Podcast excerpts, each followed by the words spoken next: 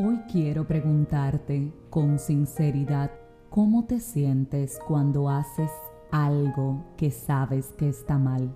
Si yo te soy honesta, yo me siento precisamente así, mal, triste, preocupada, agobiada.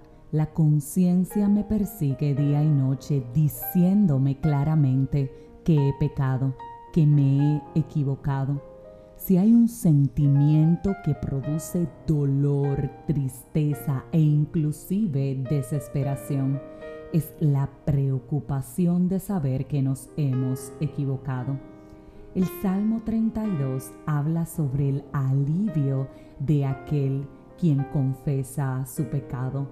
Inicia básicamente diciendo que cuando hay culpa, se halla en nosotros engaño que cuando hay culpa nuestros huesos terminan gimiendo día y noche por el dolor que siente nuestro corazón.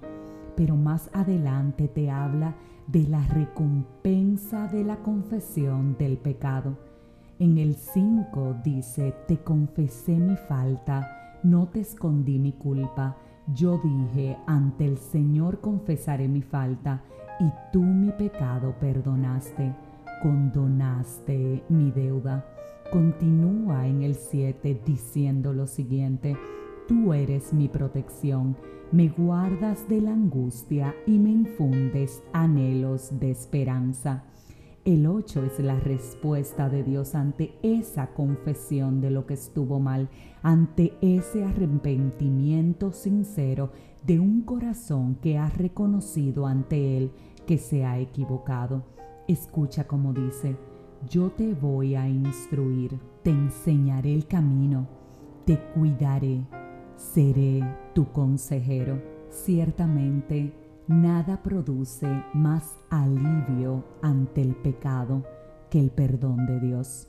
Nada produce más alivio ante la mortificación de saber que hemos hecho algo mal que confesárselo a Él y recibir su misericordia. Hoy, hoy quiero invitarte a que pensemos cómo estamos con Dios ante los pecados que estamos cometiendo. Tenemos frente a ellos un corazón sincero, el cual se encuentra arrepentido.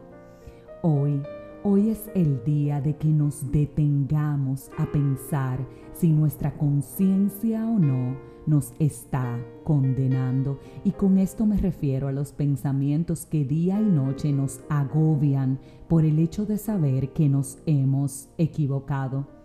No todo está perdido si te sientes así. A ti que me escuchas, si te acompaña día tras día la preocupación de saber que te has equivocado.